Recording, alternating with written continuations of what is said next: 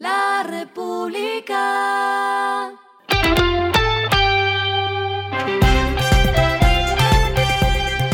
Al final de la jornada, esto es lo que debes saber sobre el comportamiento de los negocios, las finanzas y la economía.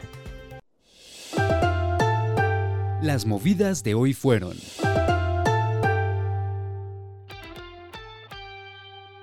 La aerolínea chilena JetSmart lanzó rutas directas para conectar a Colombia con Perú.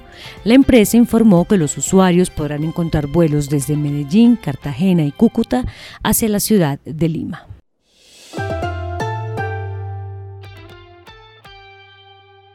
McDonald's y Colombina anunciaron su unión para crear McFlurry Nusita, un postre edición limitada que ya está disponible en todos los restaurantes y centros de postres de McDonald's.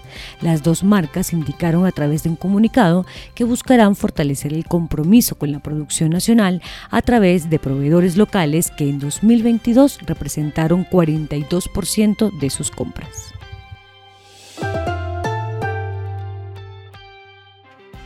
Drone Innovation y AgroMilenio realizaron una alianza estratégica con el objetivo de impulsar y llevar drones al agrocolombiano. Comercializarán una herramienta tecnológica que recibe comandos para optimizar el rociado y esparcimiento en los cultivos, impulsando la productividad y el rendimiento del sector agroindustrial. Lo que está pasando con su dinero.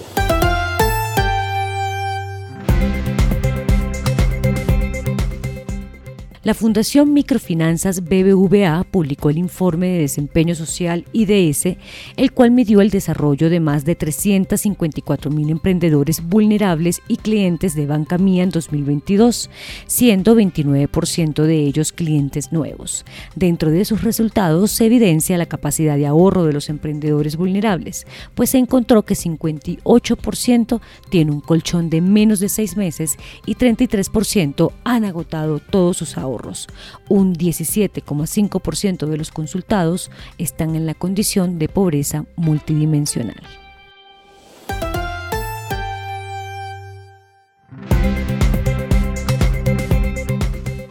Los indicadores que debe tener en cuenta. El dólar cerró en 3.971,38 pesos, bajó 8,82 pesos. El euro cerró en 4.413,59 pesos, bajó 23,34 pesos. El petróleo se cotizó en 76,92 dólares el barril. La carga de café se vende a 1.302.000 pesos y en la bolsa se cotiza a 1,88 dólares. Lo clave en el día.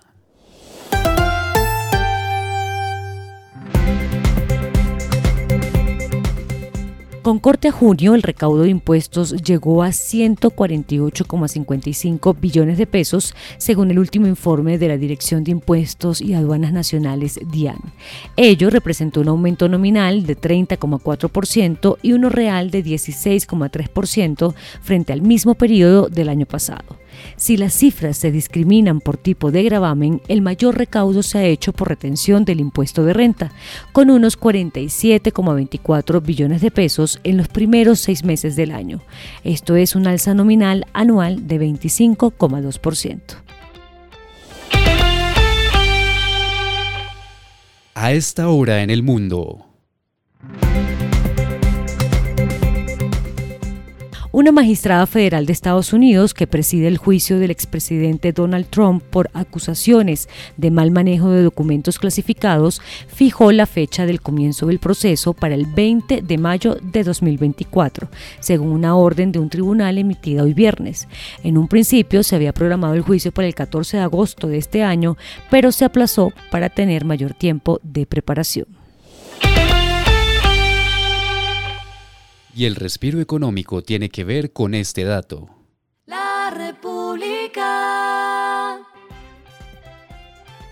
Barbie, la película basada en la popular muñeca de Mattel, obtuvo una fuerte venta de boletos de 22,3 millones de dólares en las primeras proyecciones en los cines, dijo hoy Warner Bros. El total la coloca por delante de otras grandes películas estrenadas recientemente, como Guardianes de la Galaxia Volumen 3, que recaudó 17,5 millones de dólares en mayo, y Top Gun Maverick el año pasado con 19,3 millones de dólares. En Colombia, el presidente presidente de Cine Colombia, Munir Falá, dijo que por el estreno de películas como Barbie, además de Oppenheimer, el pasado 20 de julio fue un día histórico en visitas al cine, con un total de 615 mil espectadores en las salas. La República.